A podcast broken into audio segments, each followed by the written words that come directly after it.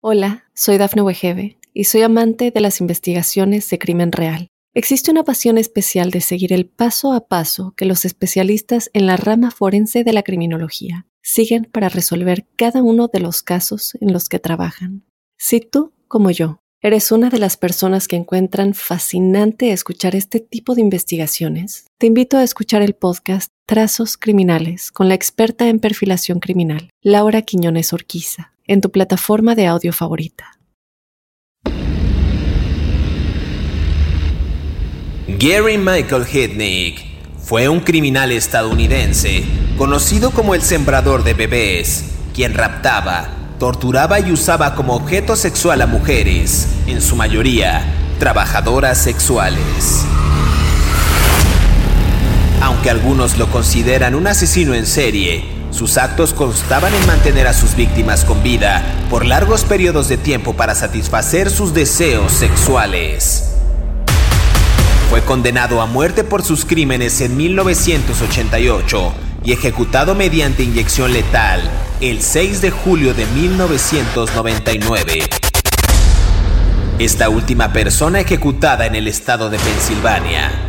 De pequeño, Hitnick sufrió la ira del padre al tener micciones nocturnas. Para castigarlo y humillarlo, Michael le obligaba a colgar las sábanas mojadas de orina en la ventana. Quería que los vecinos lo viesen y así avergonzar a su hijo. Gary tampoco encontró refugio en la escuela donde, pese a ser un estudiante superdotado, no conseguía hacer amigos. Entre las razones, la vestimenta militar que siempre llevaba y su extrema timidez. De hecho, ser tan distinto le hizo convertirse en el objeto de toda clase de burlas. Eso quizás habría detonado parte de su carrera delictiva. ¿Estás listo para conocer su historia? No tengas miedo, que ya empezó. Crímenes de terror.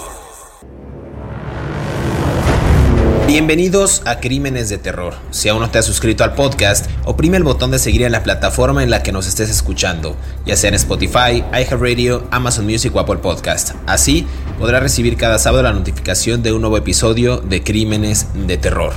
En esta ocasión en el podcast hablaremos de Gary Hitnick, un criminal estadounidense conocido como el sembrador de bebés, quien raptaba torturaba y usaba como objeto sexual a mujeres, en su mayoría trabajadoras sexuales, esto con el fin de crear pues una granja de bebés como bien decía, y aunque algunos lo consideraban un asesino en serie, sus actos eh, constaban en mantener a sus víctimas con vida por largos periodos de tiempo para satisfacer pues prácticamente estos deseos sexuales. Este sujeto fue condenado a muerte por sus crímenes en 1988 y ejecutado mediante la inyección letal el 6 de julio de 1999. Esta es la última persona ejecutada en el estado de Pensilvania. Y justo para entrar en detalle y comenzar a hablar de este asesino, quiero darle la más cordial bienvenida a mi colega David Orantes, quien semana a semana nos brinda detalles puntuales de estos asesinos seriales. ¿Qué tal David? ¿Cómo estás? Bien, uh, vamos a hablar hoy de un personaje que tengo la ligera impresión de que es el uh, inspirador para un personaje de película, ¿no? Sin mal no recuerdo, del silencio de Silence of the Lamb, el silencio de los corderos. No sé cómo se llama en español, les ponen títulos bien raros a las películas en español. Con, um, si se acuerdan aquella donde el, este actor británico, ¿no? Está encerrado en una jaula de cristal y le ayuda a resolver a un agente del FBI este mm, una serie de crímenes y secuestros, ¿no? Y aparentemente ese personaje, ese eh, serial killer, ese asesino en serie, está inspirado en Heidick. Entonces, este, me parece muy, muy interesante porque vamos a hablar con alguien que pasó de la vida real al arte, ¿no? A la ficción. Claro, eso, sí es un sujeto bastante interesante. Cuando yo leía parte de su historia y de, su carrera criminal, la verdad es que en términos periodísticos sí, sí te da mucho material y sí te, sí te intriga conocer cuáles fueron estas motivaciones y demás. A ver, fue un criminal, ya decíamos, estadounidense, conocido como el sembrador de bebés. Vámonos un poquito más atrás a su nacimiento de infancia. Nace el 22 de noviembre de 1943 en East Lake, en Ohio. Dicen que era hijo de un padre severo, este le propinaba golpizas y maltratos constantemente E inclusive eh, hay algunos archivos que dicen que Heitnik sufría de incontinencia urinaria, lo cual pues provocaba que su padre eh, lo avergonzara, colgando las sábanas en la ventana de su cuarto para que sus vecinos vieran que él pues, eh, pues se hacía del baño en la cama. Digamos que un pequeño trauma ahí que tuvo él y que evidentemente pues supongo yo que detonó muchas de estas inseguridades y las traspoló hacia este tipo de agresiones a las, a las víctimas eh, que, tendría años posteriores. A ver, dice aquí que Hitnick se retira dos años antes de graduarse del instituto y se une al ejército de los Estados Unidos, donde él termina sus estudios y también se interesa en algún momento por la enfermería y se desplaza hasta San Antonio, Texas a estudiar medicina. Allá Texas, que yo creo que estás tú muy cerca de ahí en, Houston, ¿no? Mi querido este, eh, David. Y dicen también que en el 62 es transferido al Hospital de Alemania Federal, donde se denotan pues, los primeros síntomas de trastorno mental y es pensionado por inhabilidad laboral al ser diagnosticado con trastorno esquizo, esquizoide de personalidad. Entonces, pues digamos que algo, algo ahí tuvo él, no sé si en la infancia, además de las golpizas y demás que le propinaba el padre, tuvo algo que detonó esta esquizofrenia eh, en, este sujeto en Hitnik, David. Y fíjate tú, querido David, lo que hace la convivencia, qué horror, en fin. Bueno, pasemos a cosas más importantes. Este, a ver, eh, los padres se separaron cuando ellos, cuando Gary tenía, Gary y su hermano Terry, que era más chico que él, tenían tres, Gary tenía tres años de edad. Eh, y luego se volvieron a, casar. O sea, esto es muy raro. O sea, se divorcian los propios padres de él cuando ellos tenían tres años y unos pocos años después se vuelven a casar después de que ellos vivieron con la madre.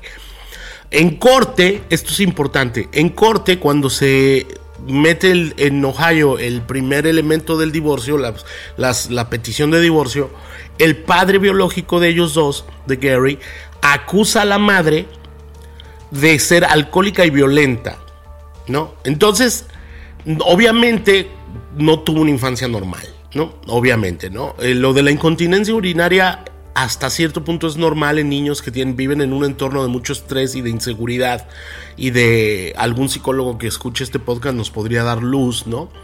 Pero me parece que es algo normal.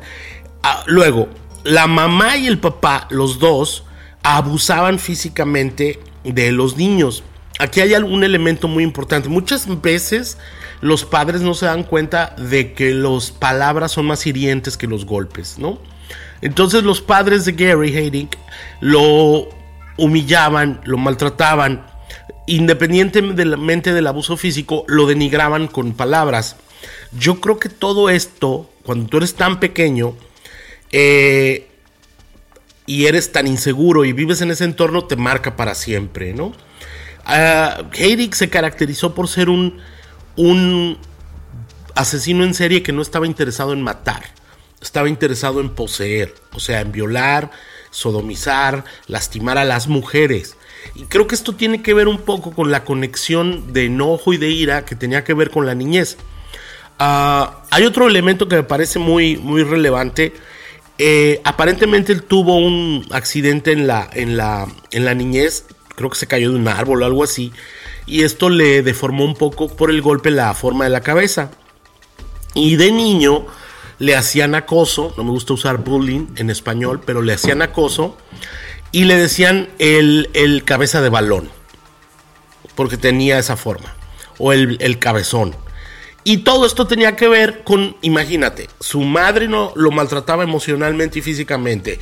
La madre era alcohólica, los padres se divorcian, el padre era severo, este, incontinencia urinaria, se cae de un árbol y le ponen cabeza de balón o cabezón, todo esto suma para tener una personalidad absolutamente desarraigada de la sociedad y sin ningún tipo de vínculo emocional con las personas que lo rodeaban. Dicho esto, me otra vez, me parece normal que la sociedad tenga asesinos en serie después de que tratamos a los niños como los tratamos. Fíjate, ahorita que mencionas ese tema de la, de la deformación, eh, de su deformidad craneal, decían que a pesar de eso su cerebro pues prácticamente estaba intacto, ¿no? Al menos en cuanto a estas capacidades cognitivas se refiere. Dicen que su inteligencia no estaba por debajo de la media, ya hemos hablado del coeficiente intelectual, este era de 148, es decir, técnicamente este sujeto era un superdotado, era un tipo con bastante inteligencia. A ver, decíamos de su vida militar, que también es un punto que a mí me llama mucho la atención porque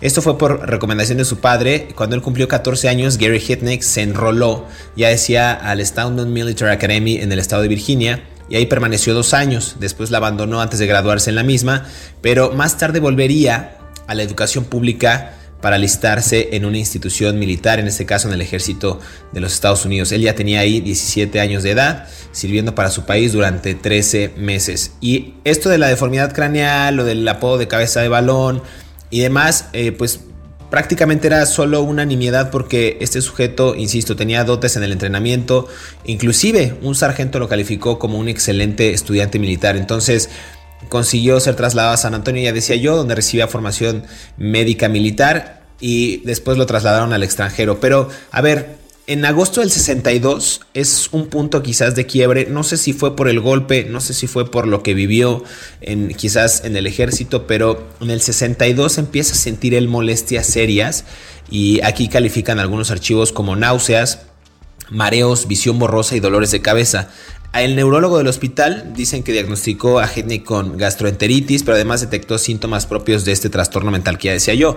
Entonces, eh, en ese mismo año, en octubre, lo trasladan al Hospital Militar de Filadelfia en Pensilvania, donde le dan este trastorno esquizoide de personalidad. Entonces, a ver, yo creo que después de haberle diagnosticado este y de dejar el ejército norteamericano, eh, también sigue estudiando este sujeto. No sé, no sé cómo, cómo relacionar este, este asunto, pero él sigue estudiando en la Universidad de Pensilvania, aunque solo dura un, semestre. Y trabajó justo como enfermero psiquiátrico en Coatesville, en, Pensilvania. Entonces, a ver, él tenía este trastorno, pero quería y tenía la intención de estudiar también este tipo de, quizás de materia. O sea, es algo que quizás yo, yo no entiendo, no sé cómo, cómo ligarlo a la, a la parte de este sujeto. Muy simple, estaba buscando respuestas para sus propias condiciones.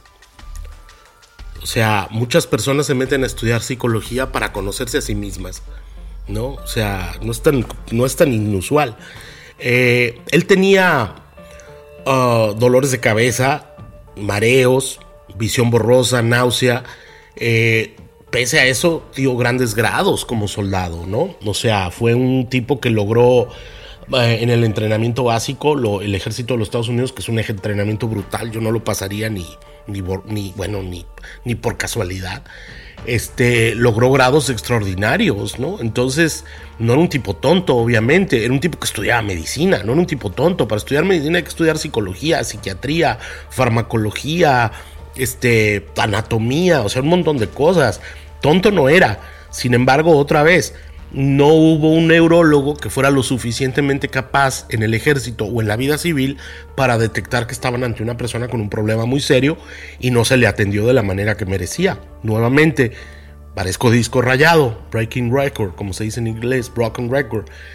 La sociedad permitió que tuviéramos un asesino en serie. Hubo una serie de personas negligentes, empezando por sus padres, que lo orillaron o lo empujaron a que terminara siendo lo que fue por culpa de no haberlo cuidado y no haberlo atendido, ¿no? Total, totalmente de acuerdo. Vamos a hacer una primera pausa aquí en Crímenes de Terror y regresamos para seguir conversando eh, acerca de Gary Michael Hitnick. No se despegue.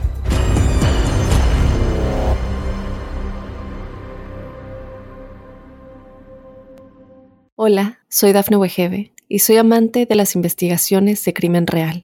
Existe una pasión especial de seguir el paso a paso que los especialistas en la rama forense de la criminología siguen para resolver cada uno de los casos en los que trabajan. Si tú, como yo, eres una de las personas que encuentran fascinante escuchar este tipo de investigaciones, te invito a escuchar el podcast Trazos Criminales con la experta en perfilación criminal, Laura Quiñones Orquiza, en tu plataforma de audio favorita. Estos son 5 datos perturbadores de Gary Hitnick. Número 1. De pequeño, Gary Hitnick sufrió un accidente que le deformó la cabeza y los niños, en su crueldad, se lo recordaban constantemente por medio de comparaciones. Pero pese a su deformidad craneal, su cerebro estaba intacto, al menos en cuanto a capacidades cognitivas se refiere. Su inteligencia no estaba por debajo de la media, al contrario, su coeficiente intelectual era de 148, es decir, técnicamente era un superdotado. Número 2. En agosto de 1962, Hitnick empezó a sentir molestias serias, náuseas, mareos, visión borrosa y dolores de cabeza. El neurólogo del hospital diagnosticó a Gary Hitnick con una gastroenteritis, pero además detectó síntomas propios de un trastorno mental, con lo cual le prescribió trifloperacina, un trastorno antipsicótico. Número 3.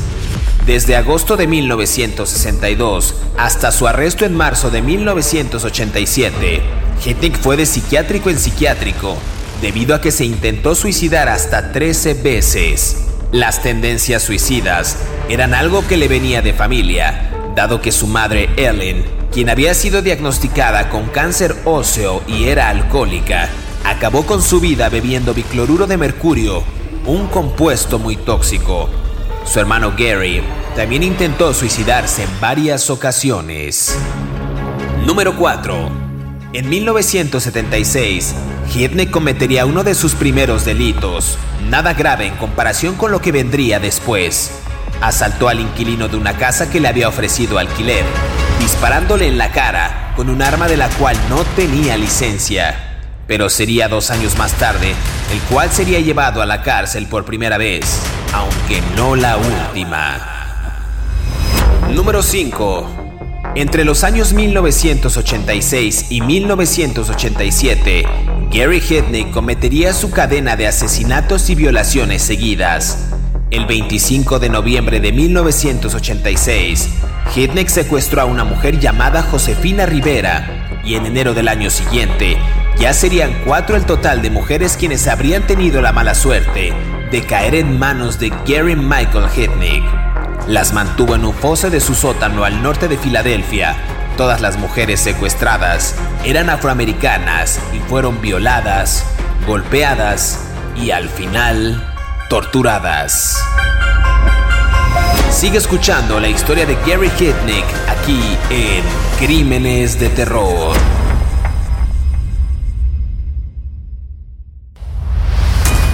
Regresamos a Crímenes de Terror, estamos conversando acerca de Gary Hitnick, hablamos de sus inicios, de su infancia, pues eh, cómo sufrió una, me parece que una contusión, un golpe en el cráneo que lo deformó, vivió este abuso o bullying, como se dice en, eh, inglés.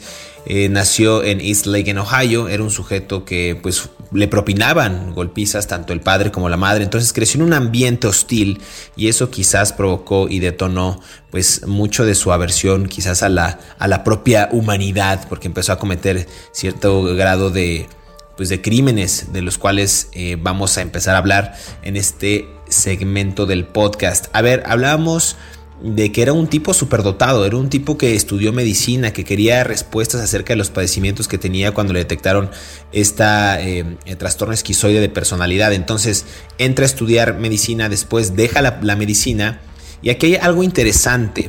David, a ver, para no decirte querido David, porque te molesta. En octubre de 1971, Hitnick se unió a la Iglesia de Dios Unidas y decía, y en el 75 abrió una cuenta para la iglesia en donde depositó me parece que 1.500 dólares y con el paso del tiempo invirtiendo en bolsa Hitnick logró amasar un total de 500 mil dólares, es decir, medio millón eh, de dólares para la iglesia y a mediados de los 80 la iglesia de Dios Unida sería pues una institución próspera y rica. Eh, no, eso es algo como interesante de este sujeto, me parece que un tanto visionario, pero no sé para qué querría el dinero. Vamos a, a seguir con este, con este episodio, pero a ver, Aquí dice que también empiezan ya los abusos de mujeres, justo también cuando conoce a su esposa por medio de una agencia matrimonial.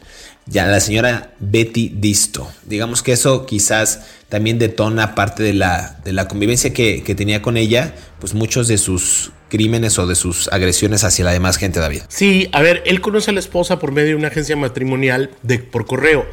Los que son muy jóvenes no se van a acordar, pero nosotros que somos unos ancianos, yo ya quedando frisando los 60 años, les puedo contar que hace muchos años había unas revistas que al final, por ejemplo, podría ser una revista de espectáculos, o podría ser una revista de música, o podría ser una revista incluso de telenovelas, ponían anuncios de personas que buscaban relaciones, ¿no? Entonces tú ponías ahí, este, chaparro panzón mexicano, busca rubia grandota de Michigan para casarse, ¿no?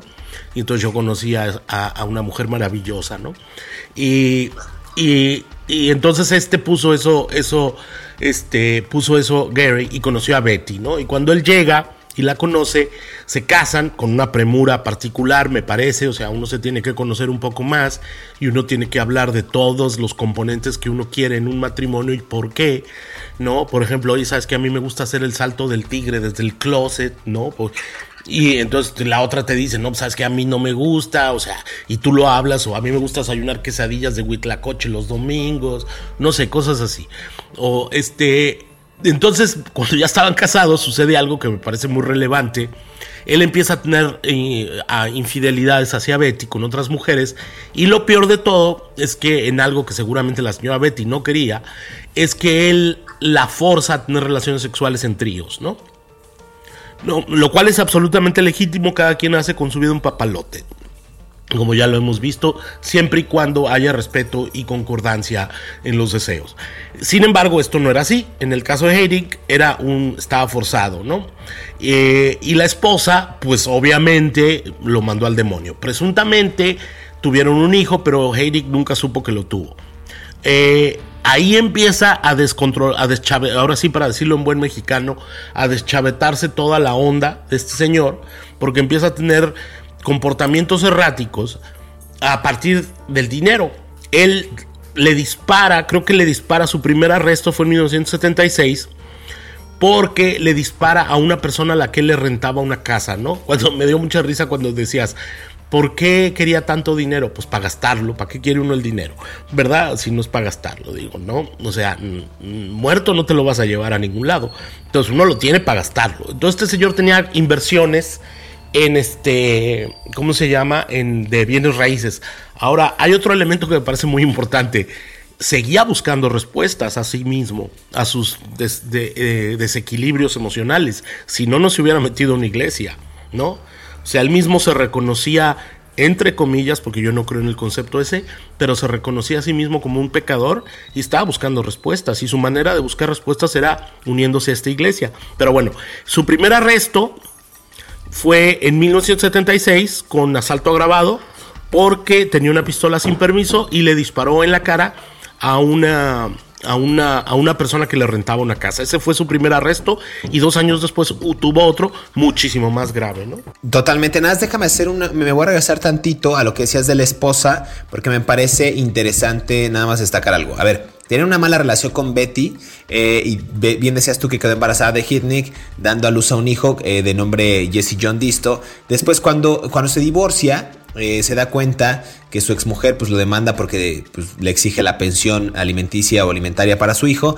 Y a ver, pero este no sería el único hijo de Gary obtenido mediante el abuso sexual también dicen por ahí que con otra mujer, Gail Lincoln, a quien llamaría Gay Jr., el, hijo, eh, este hijo fue llevado a un hogar de acogida al poco tiempo de nacer. También tendría un tercer hijo este sujeto con otra mujer, en este caso con Janet Davidson, era una mujer, la describen como analfabeta y con discapacidad intelectual.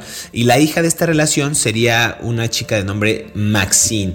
Ella nacería el 16 de marzo del 78 y también fue llevada a un hogar de acogida. Entonces, digamos que las, eh, los hijos que tuvieron, al menos dos de ellos, eh, eh, con este sujeto, con este asesino en serie, pues fueron llevados y dejados a estos hogares, pues prácticamente a su suerte o a espera de que llegue alguien que los pueda literalmente acoger y les dé una nueva oportunidad, ¿no? Entonces, a ver, si es algo interesante aquí que, me parece. Eh, y, algo que bien comentas tú de los primeros eh, asesinatos, o los primeros más bien como ataques a este sujeto. Aquí, eh, no sé si, quieras ahondar en otro, en lo que yo me, me organizo en mis ideas, para ver cómo empieza también su carrera de violador eh, violador serial, ¿no? O sea, quizás desde el 86 que la abandonó su mujer, Betty Disto, pero pues ya decías tú que sería arrestado, acusado de asalto, además de violación en la pareja y conductas sexuales, dicen aquí, que desviadas. Sea, a mí eso lo de conductas sexuales desviadas me parece una cosa muy extraña, pero bueno,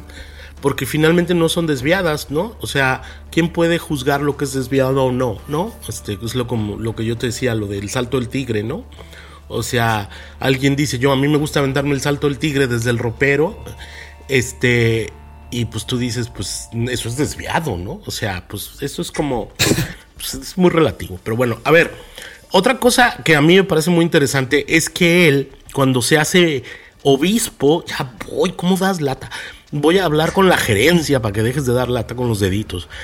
A mí se oye raro lo que dije, pero es que me hace señales con dos minutos, un minuto. Y ahora me voy a alargar adrede para que se te quite. Este, él era ministro de la iglesia de Unida de Cristo, de Dios, y, le, le, decían obispo, y daba clases de la Biblia en su casa, y en los 70. Y la vez, la primera vez que él empieza a hablar de estas, sus, sus cuestiones de la Biblia en su casa, él ya tenía mujeres encerradas en el, en el, en el, sótano. ¿no? Entonces era un hombre obviamente que vivía en unas contradicciones muy, gran, muy grandes y que estaba mm, aprendiendo a manipular a las personas. ¿No? A ver, el 25 de noviembre de 1986, aquí algo bien interesante y es parte de lo que mencionabas, Hirnik secuestró a una mujer llamada Josefina Rivera, una hispana, y en enero del siguiente año, o sea, del 87, ya sería un total de cuatro mujeres quienes eh, habrían tenido pues esta mala suerte de caer en manos de Gary Michael Hitnick. A ver, las mantuvo en, su en un foso de su sótano al norte de Filadelfia. Todas las mujeres secuestradas eran afroamericanas y fueron violadas, golpeadas, y torturadas. A ver, cuatro mujeres a manos de este sujeto encerradas en un sótano al norte de Filadelfia. Nada más para que se den una idea de la, de la gravedad. A ver, no se sabe si lo hizo por querer disfrutar de la experiencia de arrebatar la vida a alguien o por un simple descuido, eh, no sé, o sea, la verdad es que muchos lo catalogan inclusive como un error, eh, pero a ver, una de las mujeres de nombre eh, Sandra Lindsay dicen que murió a causa de la inanición, las torturas y de no haber recibido tratamiento para unas fuertes fiebres que sufrió durante su retención, pues era evidente, ¿no? Yo creo que muchas de las condiciones en las que vivían pues eran asiagas, no, no, no había una, híjole, pues no había nada, no había nada que las pudiera librar de esas torturas. Estaban amados y a merced de este sujeto que prácticamente ya estaba en un estado, eh, eh, o sea, su psique ya estaba más que perturbada. Entonces, a ver, vamos a hablar en el siguiente segmento de cómo inclusive eh, hacía logró descuartizar estos cadáveres. en fin, vamos a hacer, vamos a hablar sobre los detalles más macabros de estos asesinatos que cometió este sujeto, pero regresando a esta pausa. No se despegue, estamos conversando acerca de Gary Michael Hitnick aquí en Crímenes de Terror.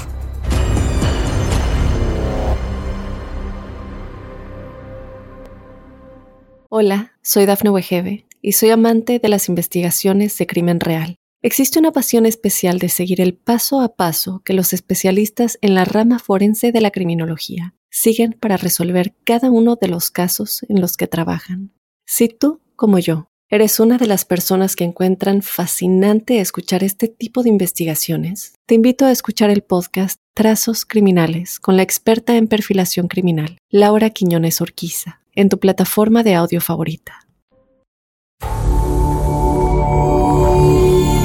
Pese a que en su juventud fuera diagnosticado con trastorno esquizoide de personalidad, con el paso del tiempo se empezó a barajar la posibilidad de que Gary Michael Hitnick hubiera fingido sus síntomas para que lo indemnizaran y así ganar dinero sin trabajar.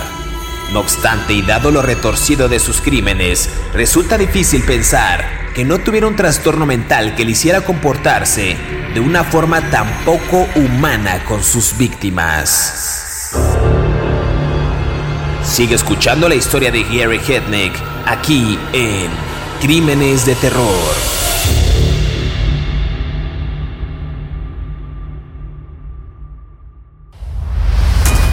Regresamos a Crímenes de Terror, estamos conversando acerca de Gary Michael Hitnick. Ya hablamos de su infancia, hablamos de su paso por el ejército, hablamos también de su intención de estudiar medicina y encontrar respuestas.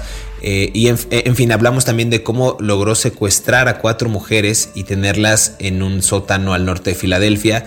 Insisto, todas mujeres, eh, las que eran cooptadas de su libertad, afroamericanas, que fueron violadas, golpeadas y torturadas. Eh, antes de irnos a esta pausa mencionaba que una de las mujeres, y este es un caso aterrador, Sandra Lindsay murió a causa de inanición y estas torturas que recibió por parte de, del asesino en serie del que estamos conversando hoy. Pero a ver, ante esto, Kidney optó por descuartizar ese cadáver, pero tuvo problemas con los brazos y las piernas de esta, de esta señora, señorita. Y lo que hizo fue, quizás a él le pareció una idea brillante, fue meterlos en el congelador, guardándolos con la etiqueta de comida para perro.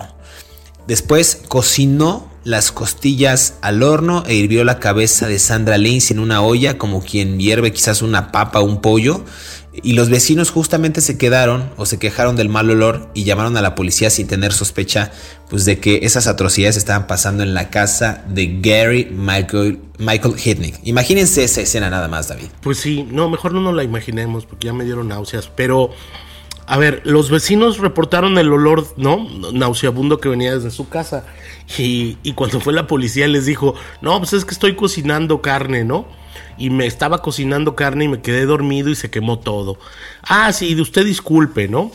A ver, ah, y se fueron los policías, ¿no? Eh, aparentemente, la primera chica, Josefina Rivera, la hispana, le tuvo que ayudar a llenar un, un hoyo que había dentro del, del, este, ¿cómo se llama? Del, del ah, basement, te digo, no aprendo inglés y se me olvida el español, del sótano, para, para meter allá a las víctimas y las mataba con el electrocutándolas, después de haberlas violado, torturado y golpeado. Otro elemento es que todas las víctimas, creo que fueron cuatro, si mal no recuerdo, ¿fueron cuántas fueron? ¿Cuatro? Sí, todas eran mujeres afroamericanas de que recogía en el norte de Filadelfia, ¿no? En, en, esa zona de Filadelfia hay una gran comunidad afroamericana. No estoy muy seguro, porque no lo encuentro, ¿Cómo fue que logró atraerlas a él? Eso no lo encontré. Pero, pero bueno, whatever. haya sido como haya sido, como dijo un presidente ex mexicano, un, un expresidente mexicano, eh, las tenía en su casa. Y, las, y la pobre de Josefina Rivera, que después escapó con, con la promesa que él iba a traer más víctimas, tuvo que ayudarlo Mm, a, que, matara a las mujeres después de golpearlas. Yo no creo que Hayding tuviera la intención de matar personas. Yo creo que su intención era mantenerlas como esclavas. Eh, cuando tú decías, él, era una persona que tenía una gran necesidad de manipulación. ¿No? Y, era, y, por ende era un narcisista, ¿no? Todos los narcisistas son manipuladores y viceversa. Eh, y me parece que esa era la gran motivación de él como criminal, el dominio, el control, el poder, ¿no? Como muchos otros asesinos en serie, ¿no? Fíjate que hay algo bien interesante en este caso, porque bueno, me parece muy aterrador. Y hablábamos de la, perdón que me ría, pero me parece muy chistoso y muy ingenuo por parte de las autoridades, eh, pues no, no, no explorar esa casa, ¿no? Diciendo que se había quemado la comida. A ver, Hitnick sacó la carne de Lindsay, la mezcló con comida de perro y luego se las dio a las demás chicas. Y más adelante, el abogado defensor de Hitnick, eh, Chuck Peruto, durante los juicios que celebrarían tiempo después, eh, dijo que no se encontraron evidencias de estas afirmaciones. Pero a mí me parece perturbador esta situación. Hablabas también de la predilección que tenía este sujeto para matar a las eh, o torturar a las chicas con electrochoques. Eh, dicen también que en algún momento del secuestro obligó a tres de sus presas a estar juntas, o sea, encadenadas con alambres alrededor de su cuerpo.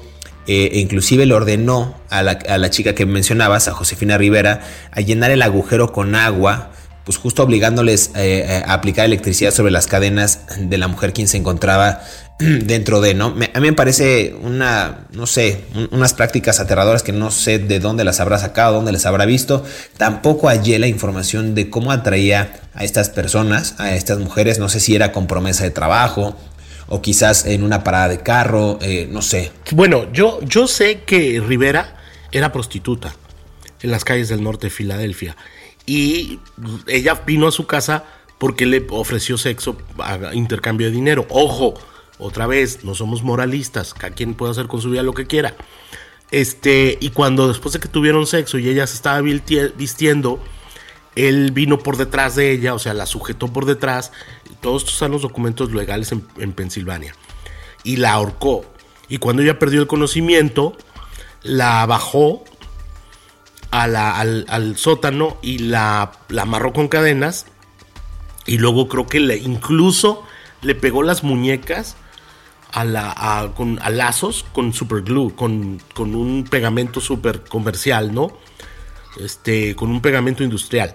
Y, y, luego la golpeaba y ella gritaba y la golpeaba, ¿no? Y luego ella, en un, obviamente con esto que se llama el síndrome de Estocolmo, se volteó de alguna manera para ayudarle a él a, a, a torturar o a tener controladas a las otras chicas que iba trayendo. ¿No? Con esta serie de esta idea de que si me porto bien me van a hacer menos daño, ¿no? Sí, totalmente. Quizás eh, pues muchas de estas frustraciones fueron eh, parte de las que vivieron estas víctimas, eh, como bien decías, justo esta chica en específico trabajadora sexual. Aquí me parece algo interesante también. fueron seis víctimas, he mencionado cuatro, pero fueron seis. A ver, el 18 de enero del 87, aquí parecería que los veía o las veía más bien como objetos porque secuestra a Jacqueline Askins para sustituir a, la, a una de las fallecidas de nombre Débora, siendo la más joven del total de sus seis víctimas con tan solo 18 años de edad. Eh, cuando Askins fue entrevistada en 2018, eh, cumpliéndose 30 años de su secuestro, indicó que Hitnick aquí es parte del modus operandi que ella narraba, ¿no? O sea, mordazaba a las víctimas con cinta y penetraba sus oídos con un destornillador. Es lo que mencionó ella en su testimonio. Eh, también dicen que el 23 de marzo del 87, Hitnick y su cómplice a la fuerza, que era esta chica Rivera, secuestraron a Agnes Adams y al día siguiente Rivera consiguió pues convencer a su secuestrador de que la dejara ir justo eh, para ir a ver a su familia, ¿no? Entonces, algo interesante es que este sujeto le creyó, quizás ya tenía esta complicidad o creía quizás, como bien decías, que le iba a traer también más mujeres y pues la liberó de alguna manera, ¿no? Eh, llevaba tiempo eh, tratando de manipular a este sujeto y lo logró y se liberó a sí misma como a unas de sus compañeras también de la, de la celda. Pero a ver, aquí hay algo interesante. No sé si el, podamos tocar esta parte donde Hitting la llevó a estar en una gasolinera. Le esperó ahí, se fue caminando y consiguió llamar al 911 a una de las mujeres para que pidiera auxilio y luego fueron a esta casa y descubrieron esta tremenda escena de las mujeres en el sótano. Digamos que eso fue también como una especie de, estrategia de él, quizás, para tratar de liberarse. Pues lo que pasa es que yo creo que él, él confiaba ya en Rivera, ¿no? O sea, Rivera había probado que pues, era una buena aliada en sus crímenes, una aliada forzada, ¿no? Este, y Rivera, y Rivera había entendido que si obedecía recibía menos castigo. Y Rivera cooperó en las muertes de otras de las víctimas, forzada. Rivera puso el agua en el hoyo y conectó el cordón eléctrico a las cadenas que tenían a la otra muchacha. Rivera convencía a las muchachas de que hicieran lo que el otro tipo les decía, las abusaba, enfrente de todas, ¿no? Eh, Rivera no fue una cómplice por, por intención, sino por supervivencia, ¿no? O sea, fue el único mecanismo que encontró para poder salvarse a sí misma. Y esto generó una empatía de una persona totalmente antiempática como era Hennick y confió en ella y por eso la dejó ir. Ese momento de providencia divina, si me lo quieres, eh, yo que soy ateo lo voy a poner así, este, ese momento providencial permitió resolver el crimen. O sea, la, la única empatía en su vida que tuvo este hombre con, con, Rivera, que la dejó ir para que, que fuera a ver a su familia, fue lo que permitió a las autoridades que lo capturaran, y conocimos sus crímenes, ¿no? Totalmente. Justo el 25 de marzo del 87, la policía llega a esta residencia, de, eh, a la residencia donde rescatan a las tres mujeres en esa situación grave.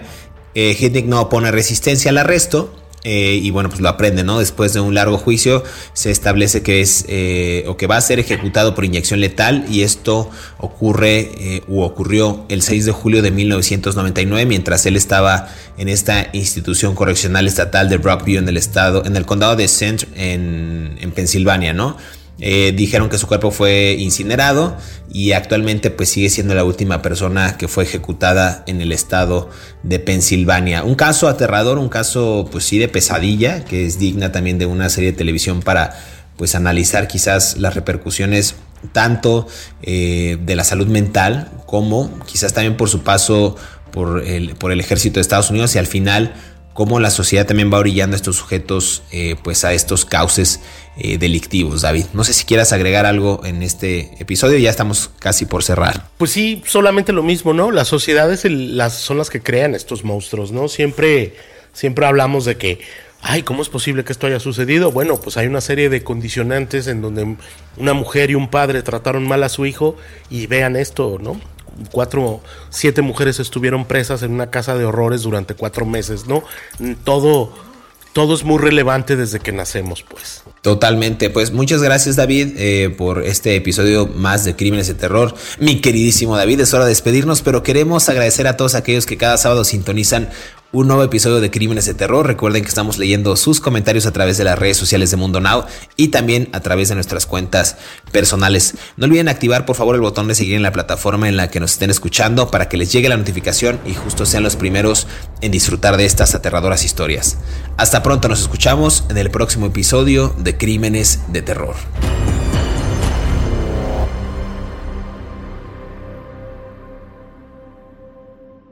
Hola, soy Dafne Wegebe y soy amante de las investigaciones de crimen real. Existe una pasión especial de seguir el paso a paso que los especialistas en la rama forense de la criminología siguen para resolver cada uno de los casos en los que trabajan. Si tú, como yo, eres una de las personas que encuentran fascinante escuchar este tipo de investigaciones, te invito a escuchar el podcast Trazos Criminales con la experta en perfilación criminal, Laura Quiñones Orquiza en tu plataforma de audio favorita.